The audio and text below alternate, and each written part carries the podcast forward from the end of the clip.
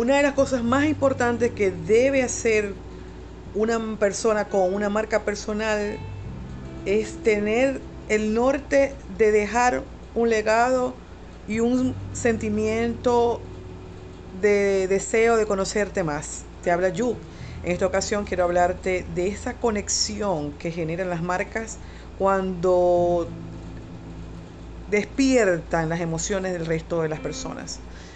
No sé si pudieras en este momento hacer un ejercicio conmigo, me encantaría que me escribas por Instagram. Mi Instagram es YuLugoP, es mi red social por excelencia para el desarrollo de mi marca.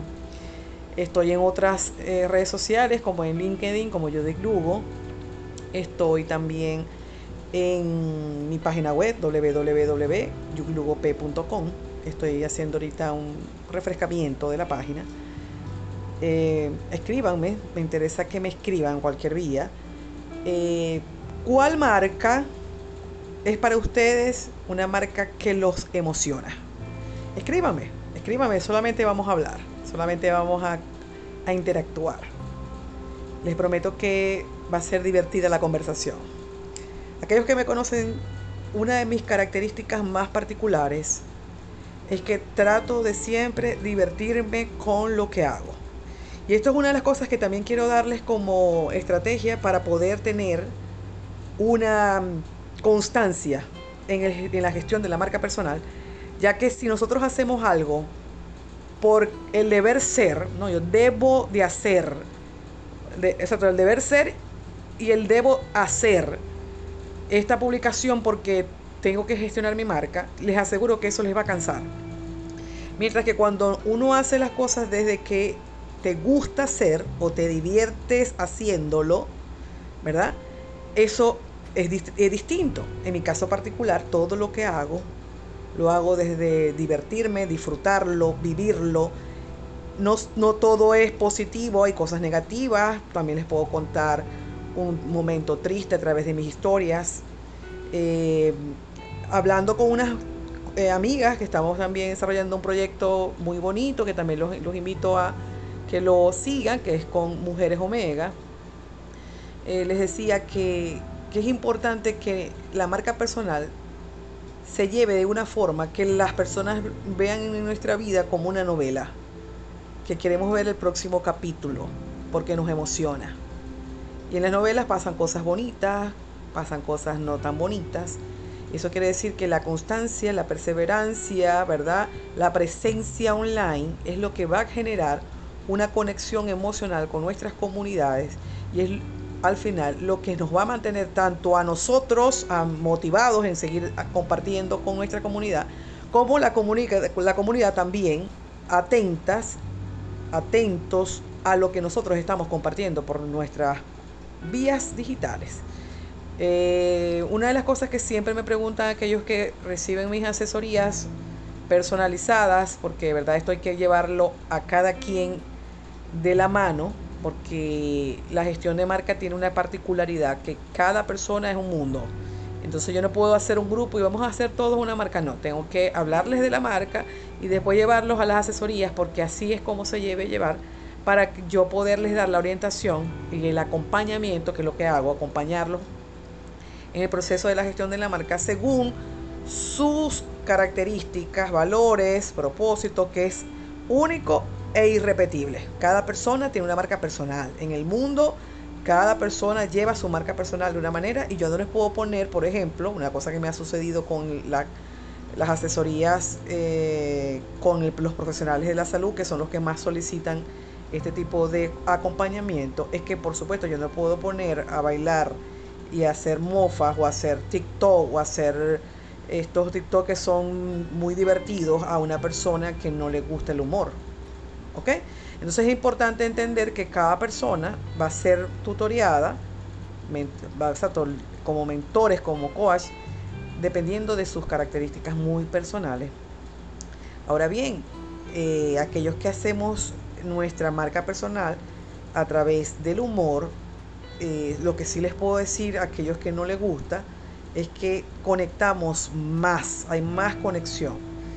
Eso es algo que me caracteriza desde niña. Eso me ha ayudado a, tener muy buenas relaciones eh, con el entorno, la gente disfruta pues tener mi presencia eh, cuando años pasados, cuando no existía toda esta digitalización, era como decir, algunos somos como el alma de las fiestas, es así.